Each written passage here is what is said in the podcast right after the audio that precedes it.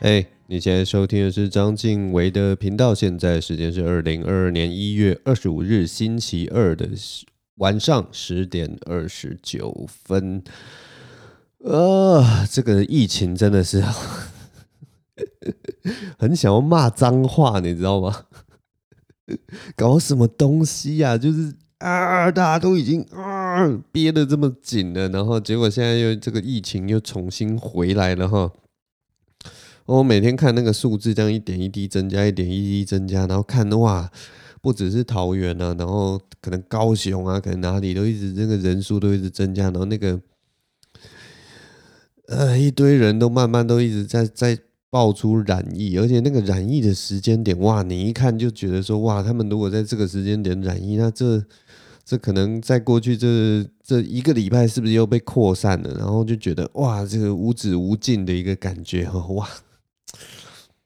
真的是很烦，真的是，我是不知道大家啦，就是我我看好像很多那个台北人现在都还是过着就是很开心的生活，每天还是会出门什么的。但你们知道吗？我现在就跟那个，我现在就是当一个龟仙人的啦，我就是龟在家里面，我就当那个一点都不变态的，就是少了那个色色不可色色的部分的龟仙人啊，因为。一般那个七龙珠里面那个龟仙人是很色的嘛，但是因为我没有很色，所以就 我只是龟在家里面，我就在家里面当这个龟仙人，我几乎都没有，几乎没有出门啊。有啦，我还是有出门去散散步，但是就是散步，就是一个人在那边散步，一个人走在走在雨中，或一个人走在这种干燥的天气里面，然后吹吹风这样子，然后觉得说啊，天哪，这个疫情真的是啊，真的是没有办法了，你知道吗？我最近就是完全那个社交生活全部都封闭起来。我原本上个礼拜五的时候，原本就打，就是原本上个礼拜五还有打算去那个新竹试一下 open mic，因为他们那一天刚好也有 open mic，哎，还是礼拜六，好像礼拜六吧。然后我还是把后来还是忍痛取消了哈，因为就觉得，哎，这段时间还是不要到处趴趴走好了啦，不然。真的是觉得就是我也不知道，我我这人就是会加加诸很多这种社会责任在自己的身上，其实干我屁事，你知道吗？外面一堆人还还不是在外面趴趴走或到处吃饭或什么的，对不对？差我一个人没有什么差，对不对？嗯、但不知道啦，我可能就是觉得我就是一个 很很我也不知道，就是一个乖宝宝了，哎。真的是哦，有的时候就觉得也也蛮受不了自己的啦，好像偶尔应该要，你知道吗？应该要放过自己，然后做做做一些可能不是那么政治正确的事情。所以我礼拜五、礼拜六就没有去 open mic，然后礼拜一原本那个我们的那个龙龙哦，他也有办了一个在那个那个叫什么乐悠悠也办了一个 open mic，我原本也跟他说，哎，我可以去看一下。后来也是取消了啦。我后来就觉得说啊，我还是就是待在我这个 偏僻的小角落，就是当个龟仙人，龟在这个地方，然后祝福大家一切美好。好了，真的是哦。然后我我觉得那个这周末有一个非常巧的，因为我都待在家里面，然后结果礼拜天的时候，礼拜天的时候大概上午大概十点，一直到晚上六七点。还是八点九点，反正就那一整天。忽然，我住的这个地方起了浓雾，你知道吗？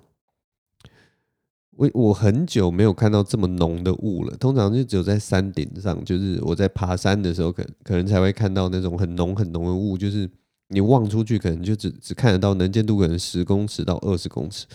然后我居然是住在一个就是。算是城市的地方，然后在一个平坦的一个路面上，然后居然遇到了一阵大雾，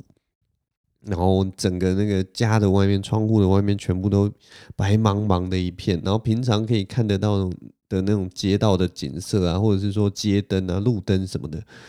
全部都消失了，全部都化在一片就是空无的白色里面。然后我就觉得哇，当下真的是一方面诗情画意画意，另一方面就觉得。天呐，这根本就是一种隐喻啊！这种隐喻就是一种 一种我也不知道，就是应该是应该很适合在 二零二一年大家就是呃居家隔离的时候会感受到的那种隐喻才对，怎么会发生在二零二二年呢？这不对劲吧？不过还好啦，因为其实那阵浓雾真的是也是还蛮美的，而且好像没有造成任何的呃不变哦。我发现好像大家都还是过得好好的，所以就是只是一天很正常的一个天气的现象而已啦。其实我真的很久没有看到，那我我这个人就是。呃，我好像是从周五之后开始决定说，我要把我的那个社交生活减减低了嘛。但就是很好玩，就是我礼拜四的时候还有一个小小的一个社交活动啊。礼拜四的时候有一个听众啊，他算我也不知道他算不算听众，我觉得他已经算是朋友了，因为他在很早之前。就曾经就是约我出来聊聊天这样，然后我们就约在卡米地，然后就稍微就是彼此认识了一下。那这一次就是呃今年的时候，他就跟我说，就是想说约我跟阿秋来吃个饭这样子。然后我觉得还不错啦，就是其实我们他他一他他跟我们一见面的时候，他就跟我们说，哇，其实今天这对我来讲是一个挑战。我们就说怎么说？他就说因为。其实他说实在话，他跟我跟阿秋其实一点都不熟，你知道吗？就是我们基本上就是陌生的网友聚会，然后就是三个 很呃，他跟我们很不熟悉的，然后出来吃个饭这样子。然后其实对对，我觉得对我来讲也是一种挑战，就是我跟对方其实也不算太熟，但是就反正秉持着一种。很奇妙的一个诚心呐，就觉得说，哎、反正就交朋友嘛，然后就，哎、其实结果过程下来也是相谈甚欢。虽然中间我一度有一点觉得说，就是你知道，我不知道哎、就是刚开始还不熟的时候，你会没有办法那么放得开的去开玩笑或什么的。但后来其实有慢慢的有好一点了，对啊，就是聊一聊，能够认识彼此。然后我觉得录 Podcast 交朋友这件事情，就是这两个事情加在一起的时候，非常的奇妙，真的非常的奇妙。因为你的听众啊，你的听众真的会觉得他好像真的认识你了，你的听众好像会觉得他就你就是我的朋友啊，这种感觉。所以那个时候，那个我们的这个听众在找我们出去的时候，他也这样说，他就说：“哎，我真的觉得我好像就是好像已经认识你们好几年了，或者是说我们其实是很熟的朋友，可是。”今天见到面的时候，还是有一种那种陌生的感觉。然后对我们来讲也是很妙，就是有一个就是这么陌生的人，然后他可以呃很熟悉的开始就直接好像类似装熟的感觉，就开始跟我们就是畅谈一些事情。然后我们对他一无所知，反正是一个蛮妙的一个体验了。那也谢谢他邀请了，让我在这个开始进入这个隐居生活之前，有一点点小小的一个社交生活。我觉得蛮好玩的。呃，这周这周还要讲什么样的事情呢？这周 这周突然想要跟大家分享分手之后该怎么办，你知道吗？为什么会突然想要分享分手之后该怎么办？其实原因就是因为我之前呃这几这几周就有在听那个学人跟严飞他们在录的 Podcast。那雪人跟严飞，我不知道。如果你前几集还没有听过的人，他们就是一对喜剧情侣档。他们平常就是最近也开始经营了他们的 podcast 这样子，所以他们就跟大家分享一下他们对于感情上的一些关系。那他们现在好像交往了也是多久啊？快两年还是两年多了？然后双方也对于很感情上有各自的一些想法了。所以他们就用感情为题，还有用他们就是在生活呃他们的感情之中所遇到的问题来作为主题，当做一个引子，然后跟大家解释说，哎，遇到这种事情，男生是怎么想的，女生是怎么想。所以我听一听，其实是觉得蛮有趣的啦。那他们最新的一集就是在讲说自己有稍微提到说，我忘记他们主题是什么，但是他们有稍微提到说，他当他们遇到分手这件事情的时候，呃，他们是什么样的状态，然后他们用什么方式去。去克服这个分手的悲伤或者难过或什么，我听的是觉得蛮好，蛮蛮有趣，蛮值得参考的。所以我就忽然就想起，就是自己之前分手的时候，嗯，上一次上一段感情分手的时候，自己是怎么去克服的？其实我那个时候分手啊，其实我心里也是非常难过。大家大家应该都都知道，分手是一件，呃。我不知道大家分手的感觉是怎么样，但是就我所知，就大家都会觉得就是非常的难过，就是很多很多其实你平常不会感受到的非悲伤感受，或者是说，因为就是呃，当你投入一一段感情，你所付出的那个时间的累积啊，或感情的累积啊，都跟你平常有一些东西的失败或什么。呃，那个心情真的不大一样。当你投当你投入越多的时候，那个回回过来的那个伤你的力量就越强。那对我来讲也是，那段感情也是投入了非常多。所以当呃分手那一刻来临的时候，其实我也是就是 跟大家的感觉应该是一样的了。我还记得我那个时候就是嗯，我是去去我的那个前女友家分手的，然后。我去了他家以后，然后跟他分完手以后，因为我的那个 PS Four，我的那个 游戏主机 PS Four 那个时候摆在他家，然后我就把 PS Four 收一收，然后就就当结束之后，我就提着我的 PS Four，然后背着我的东西，然后就。就要就要回家，这样子要去通勤回家，然后我还记得，我就一直哭，一直哭，一直哭，然后一路上就拿着那个，我觉得那个画面其实现在想起来真的蛮准。就是你如果在街上，你就会看到一个人，就是背着背包，然后手上提着一台 PS4，然后一直哭，一直哭，一直哭。然后我觉得很很好玩，就是呃，因为我我回家的过程中，就是呃要转公车，然后又要搭捷运什么的。所以我就一路一直哭，然后因为那个车程大概是一个小时多左右了，然后 我就提着 PS4，然后我还记得那一天好像有微微的下雨，然后就微微的下雨，然后我就一直哭一直哭，然后坐上公车，我就坐到那个公车的最后面，然后在公车上面最后面这边一直哭一直哭，然后我也知道大家会发现，所以我就还还还把身体就是稍微就是弯下来一点，然后我就在我的那个我那个时候戴着耳机，然后就听着那个。那个谁啊，Child Childish Gambino，呃，他他的那一首那个什么 Redbone Redbone，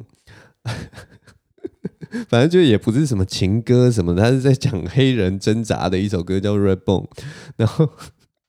我就听着那首歌，然后就一次一次的播放，那首歌其实对我来讲意义非常的深啊，所以。对我来说，后来更是意义深重，因为他帮我记得记得那个时候的一些感受什么，然后就是一直流泪，一直哭，然后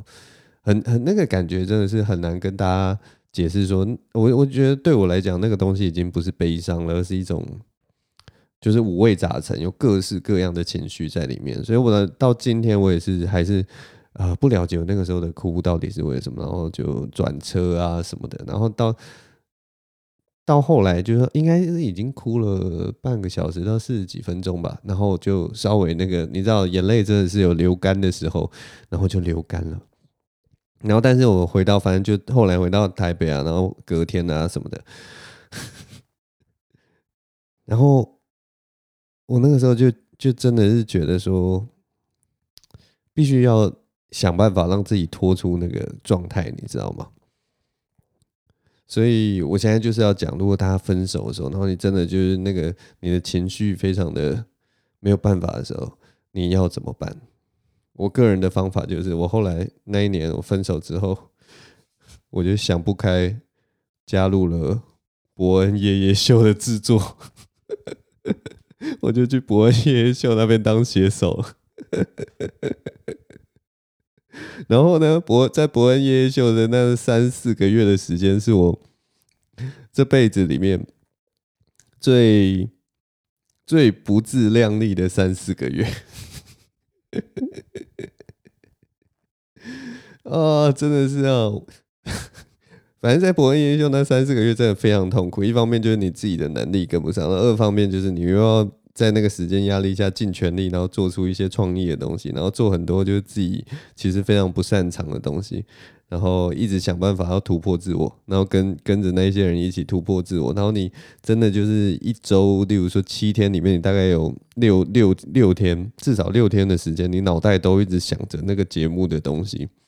然后就这样过了三四个月，然后每次就要不断的受到批评，就是你很烂，你很难笑，然后你写出来的东西大家都不喜欢，然后不断的在这种压力之下，然后继续产出，继续做很多很多工作，然后觉得你已经就是很悲伤，想说啊自己在一段感情里面就是这么的烂，然后就是怎么可以就是谈谈一段不成功的感情什么的，然后你再做想说，那我要转换环境，换一个东西来做，然后结果继续到那个环境里面，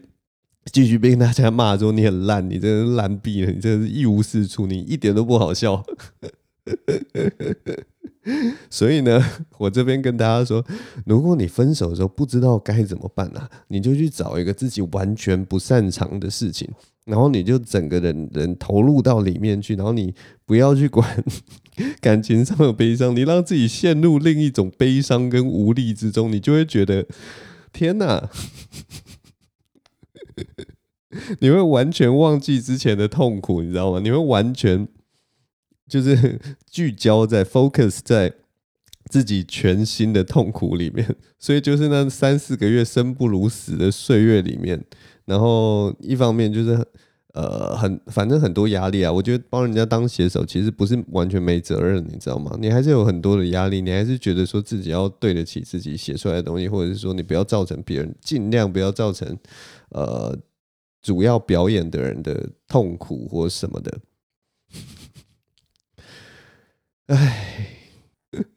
大家就要记得分手的痛苦。你只要再找一个更痛苦的事情，然后可能没有更痛苦，但是就是另一种痛苦的东西，然后让你继续痛苦下去，你就会忘记前面那种悲痛欲绝的感觉。我也不知道，我我不知道后来有没有发，因为这件事情这样，然后有点像是心态一个转换，然后把那个之前的那个分手的悲伤。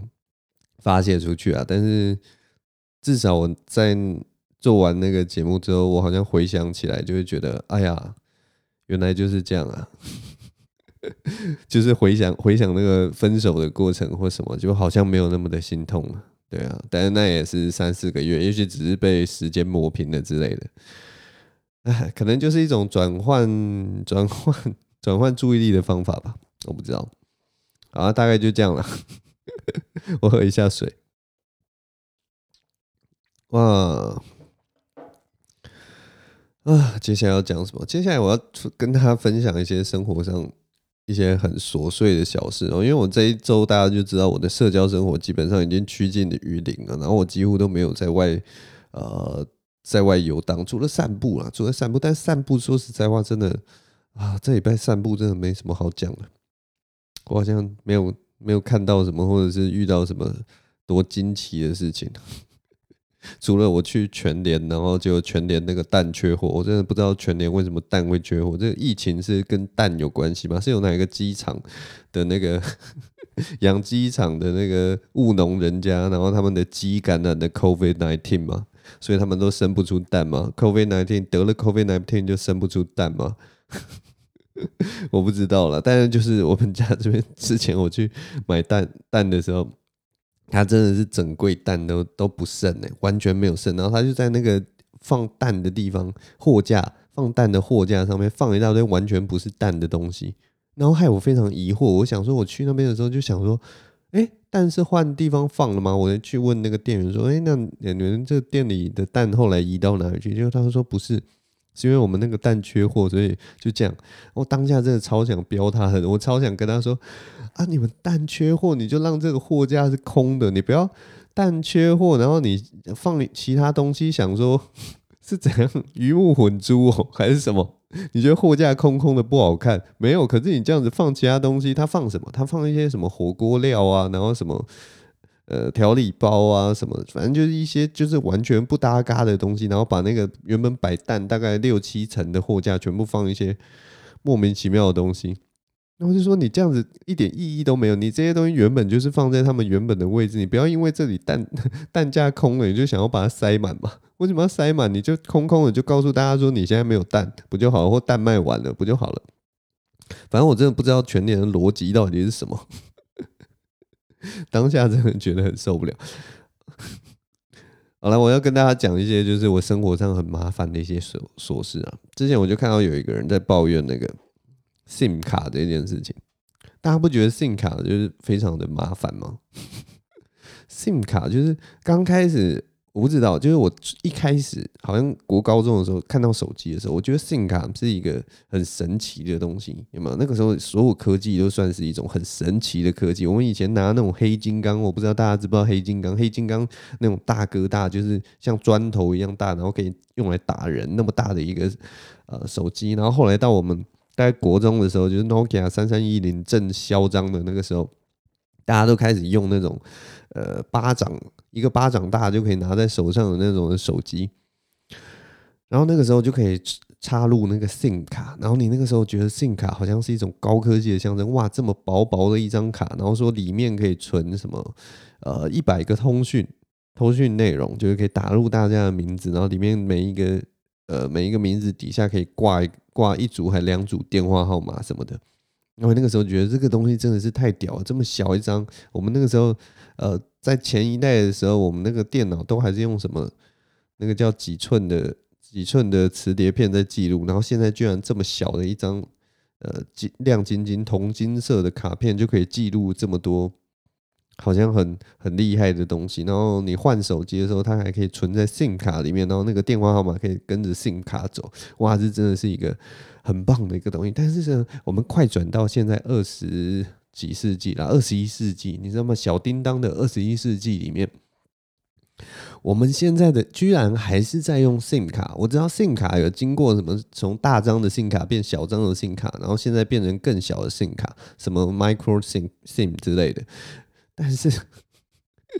我们现在居然还要依赖一张卡片来当我们的信卡，然后那个人就在抱怨说，为什么信卡还没有把它变成那个数位化，或者是说这种东西其实早就可以就是利用软体去解决这件事情，就是你只要想办法跟电信公司怎么样怎么样，它就怎么样设定，你其实基本上这张卡应该可以省略掉吧，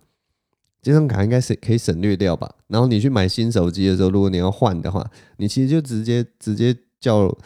叫那个现场的人员帮你做设定或什么的，就是这件事情应该没有那么难吧？但是我们到了现代，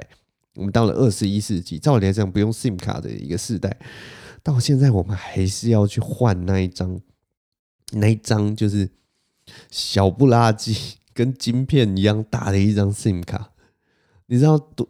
我到现在就是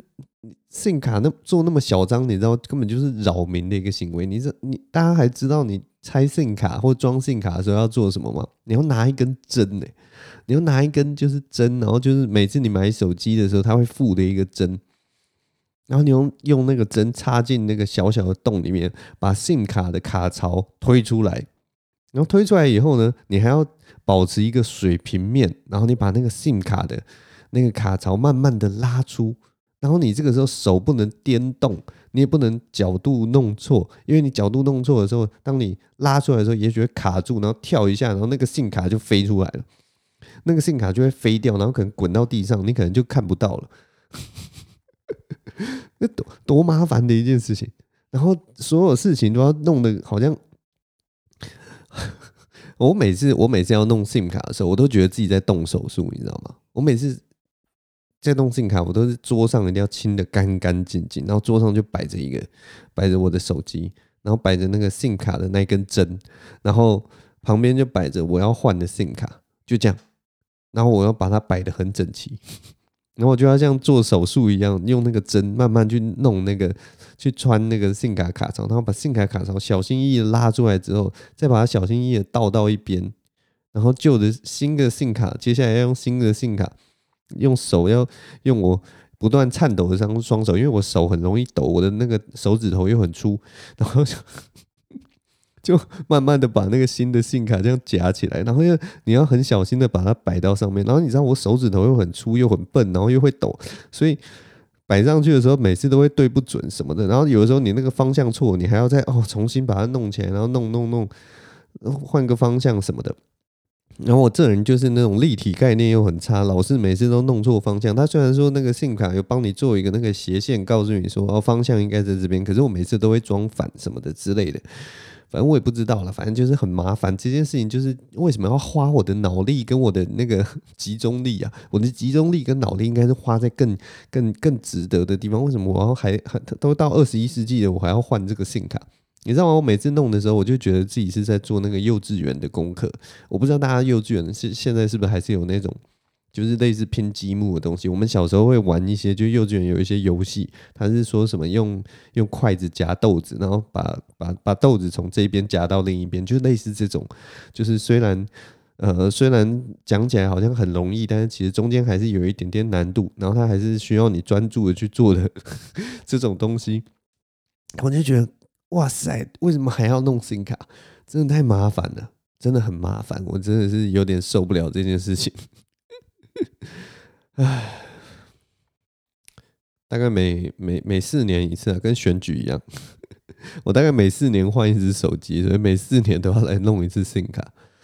呃，反正我真的觉得换新卡真的是一件很很麻烦的事情啊。希望之后可以那个。信卡不知道，反正数位化或什么指纹化或什么人脸辨认化之类的，反正赶快把这件事情弄一弄啊！不要再再再再让我们每年都在那边做一些就是很简单的劳作，然后这件事情应该在技术上应该很快就可以克服才对。非常奇怪的事情，还有一件事情，生活上其实是 大概是我自己洁癖啦，但是就是有一件事情，我真的觉得那个生活上真的是我自己的问题吧。反正我真的觉得纸箱回收其实真的超级麻烦的。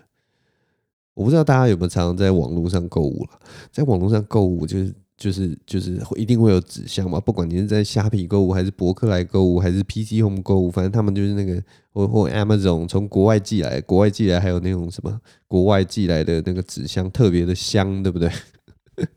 旅外纸箱特别香啊，反正就是我们买东西的时候一定都会有纸箱，那我相信大家都会有纸箱。然后我之前反正就是我就是一个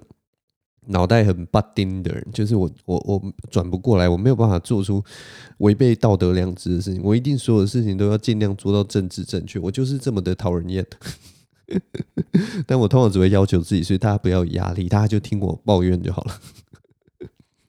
我 我。反正就是那些纸箱，我后来去查查那个网络上的资料，然后人家就说那个纸箱其实上面如果有什么胶带或者是任何贴纸，其实在回收上都会造成回收上的问题。好像就是说有些回收厂的机器没有办法处理那些东西，然后好像有些可以啦，我不大确定，但是或者是说都不行。反正就是说大家就是说，当你回收纸箱的时候，最好的办法就是你要把那个纸箱上面所有不是纸箱。不是纸板的东西全部都弄掉，对回收比较好。然后我这人就是，你知道，就是觉得说好，那我要做这个好事，我觉得这是对的事情，所以我每一次拆纸箱，我一定都要把所有的东西全部撕下来。但就是这一件事情让我非常不爽，因为你知道吗？有的时候那种啊，你买东西送来的纸箱，它是经过好几手的，你知道吗？有很多人，他们那个纸箱不知道为什么，就是你寄来的东西，你看得出来，你看得出来，他那个纸箱啊是经过回收的，你看得出来，他那个纸箱那个那个呃贴的胶带已经贴了三四层、四五层，甚至破破烂烂的，所以你就知道那个纸箱是经过回收，是很棒的。他们做这件事是很棒，这东西是重复利用的。但是到你这边的时候，你就想说，好，那我接下来要去回收了，然后就把那个，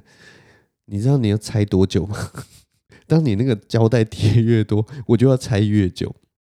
然后你知道那些胶带有些是陈年的胶带，就是贴了好久的胶带，所以你撕的时候呢，它也不会就是很干脆的这样啪就就就下来了，你知道吗？如果是那种很新的胶带，它就跟那种很新鲜的鸡腿肉一样，它很快就可以从那个骨头分离，是非常香嫩的一种感觉。但是那种陈年的胶带，哦，真的是哦，陈年胶带就是。就像那个玩够一样，你知道吗？它死死的贴在那个纸板上面，所以我后来就是撕到后来，真的都是干脆把那个纸板的表层的那一层就连同胶带一起撕下来。我真的没有办法再再再再再弄得那么就是优秀，你知道吗？没有办法再再弄得就是那么的干净整洁，那么的强迫症。所以我反正后来就是，但是就是还是很麻烦，因为你那个胶带通常都是有。直的贴的跟横的贴，然后他们都彼此交交叠在一起，所以你撕的时候又会觉得很麻烦。然后除此之外啊，他们除了那个一般透明胶带在封箱的时候会贴之外，很多在寄东西的还会贴上那个寄件的那个贴纸，你知道？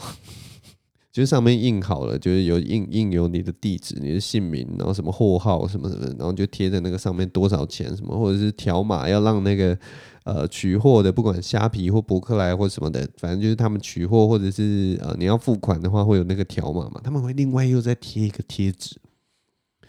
你知道这件事情多麻烦吗？他们另外又贴那个贴纸，那个贴纸又贴得很好。我知道他们就是怕说这个东西贴纸。呃，例如说怕它脱落或什么，所以他们都做的很好，贴的很吻合，然后贴的就是刚刚好，然后那个边呐、都很难翘起来，你知道吗？但是对于像我这种就是想说，那我要把这个东西撕掉的人来说，多么的辛苦啊，多么的辛苦，非常的辛苦，超级麻烦的。为什么到现在都是已经二十一世纪了，我还要在这边撕一大堆东西，然后才能回收这个纸板？为什么不是在设计的时候，纸箱设计的时候，我们就想一个办法，就是例如说把上层的那个纸可以变成活动式的，或者什么的，就是如果寄件寄到以后，你就马上抽开来。为什么不从纸箱开始设计，或者是说你那个纸箱就是直接就是设计成它那个卡榫可以卡得很漂亮？就很像那种麦当劳或肯德基的那种纸盒什么的，它如果可以卡得很漂亮，是不是就可以不用胶带了？诸如此类的，我就觉得，哦，为什么到了二十一世纪，我们还在做这些 浪费时间精力的东西？然后最主要还有一个很虚无缥缈的事情，我不知道我这样撕了这么多，到底有没有帮助到回收？你知道吗？还是说？那些纸类回收的厂商，就是把它全部都我不知道搅碎或搅烂，或者是直接烧掉。嗯，所以也许我做的这些事情全部都是做白工。我最讨厌做白工了，你知道吗？可是你心里总是会有抱持一点点幻想，说这件事情是不是对这个社会上是有所有所贡献？我这样做是不是就是这个东西能够比较好回收，它的回收率能够提升啊？但是我没有人能够回答我这个问题，你知道吗？就算我觉得你就算去问环保局或什么，最后还是没有办法得到这个事情的答案。好了，我喝一下水。哇，今天都是在听我抱怨一些事情的，真的是很白痴啊！那也没办法，我就只能从这些枝微末节的小事跟你们分享了。好了，最后节目的最后跟你们分享一个。有一点点恐怖的故事哦，所以如果你你真的就是你你会害怕的人，就从现在开始你就不要听，你就直接往后跳。我不知道，可能就因为这是就是这个节目最后一个故事，所以 看你们要不要听呢？但是就不要不要不要跟我说很恐怖，但是就是我已经跟你们讲，这是一个算是一个蛮恐怖的故事。然后它是很，它是我我呃就是起大雾的隔天早上所发生的一件事情。这个事情啊，其实就很简单了。他就是我，我这人其实平常睡眠都算睡得还不错。那有时候早上的时候都会睡，都会做做一些梦嘛。那这些梦其实有的时候是好玩的梦，或冒险的梦，或或有一点紧张，但是通常都是呃玩性很十足的。例如说，我去呃追寻一个古堡啊，或者是什么，或者是说，嗯，我到某个地方，然后。呃，开车，然后到另一个地方，忽然场景变换，然后我就记得，哎，车还在上一个地方，可是我现在在这个地方，我要怎么回去车那个地方？然后可能心中有点惊慌，但那种那种感觉都像是在冒险的感觉。但我那一天早上，礼拜天，哎，礼拜天晚上，礼拜一的早上吧，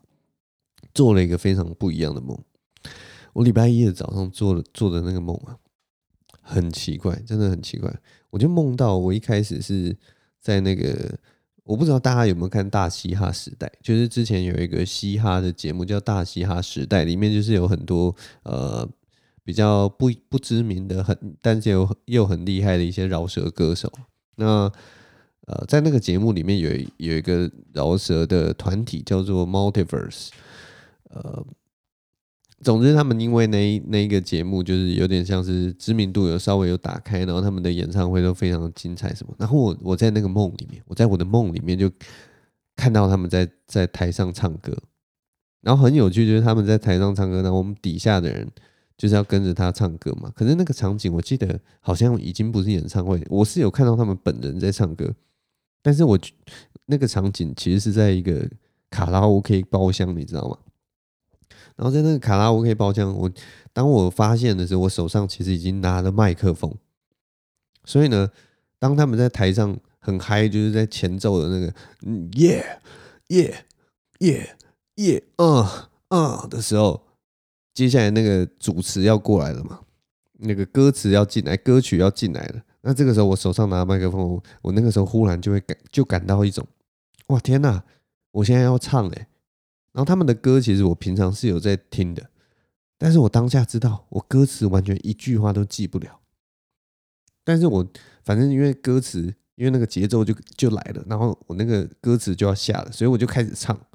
我唱第一句还可以，但是二三句我就完全不知道，所以我只记得大家不知道有没有那种你歌词记不记住的歌曲，你一定就是尾音会，你一定就是会唱那个最后几个字啦啦啦啦啦的厉害，什么哒哒哒哒哒的变态，什么就是你就可以 可以可以可以可以跟到那个最后几个字，那我就这样唱。那你们知道，当你这样唱歌的时候，你心里其实是很心虚的。然后就觉得，哎呀，怎么会这样唱不对？然后我心里就心虚。但这个时候呢，忽然那个场场景骤变，你知道吗？我不过是觉得啊，心虚了，然后闭上眼睛，张开，然后我就梦到，我是我，我就那个场景就变成是我舅家很早以前，就是我小时候的时候，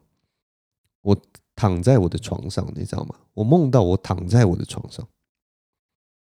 场景骤变了，就是当我那个心虚的感觉出来，闭上眼睛，一打开眼睛，我就躺在我小时候的床上。然后我小时候的床上那个右上角，就是在我头附近这边，其实就是门，就有一扇门。然后我真的那个时候当下想都不想，我的手就去摸上那个门把，那道门的门把。那个是无意识的反射的动作，就我睁开眼睛，门在，然后我手就去握住那个门把。那这个时候我握住门把的时候，我其实有一点分不清楚，我到底已经醒来还是在梦里面。那个时候脑袋真的是已经一片空白，然后心里是那种心虚的感觉。然后就握住那个门把以后，我会有握住门把，一定就会有两个选择嘛，一个就是你要把那个门打开，一个就是你要不要让那个门打开。然后我还记得那个当下是一个瞬间的念头，我忽然就觉得说，我不要把这个门打开，怪怪的，很奇怪，那个心情我实在很难跟你们明了。因为一般人看到这个这个门的时候，你也许会因为好奇心想说，哎，门后面有什么，你就会打开。但那个当下我的心情就是，我不要把那个门打开，所以我我手握住那个门把的时候，我没有转动那个门把，我反而是施加力量。用我手的力量去抵住那个门，然后这个时候呢，一眨眼，场景又再度骤变，我的眼前一片黑，然后我感觉我自己就快要醒过来了。然后我快要醒过来的时候，我就听到一声很凄厉的女生的哭声，非常凄厉，哇哇这样，然后很可怕。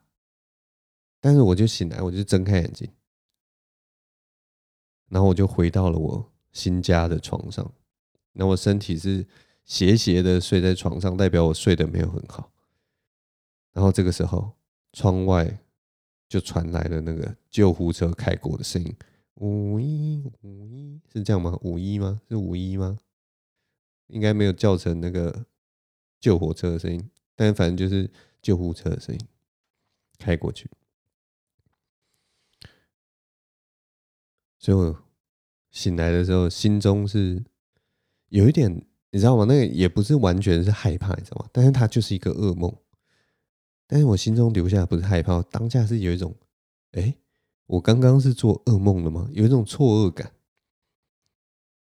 然后我就在想说，我刚听到的那声哭喊，到底是幻想的还是真实的？但反正一切连在一起，就是觉得有一点毛毛的。到底是到底是发生了什么事情？然后我已经好几年好几年没有做噩梦，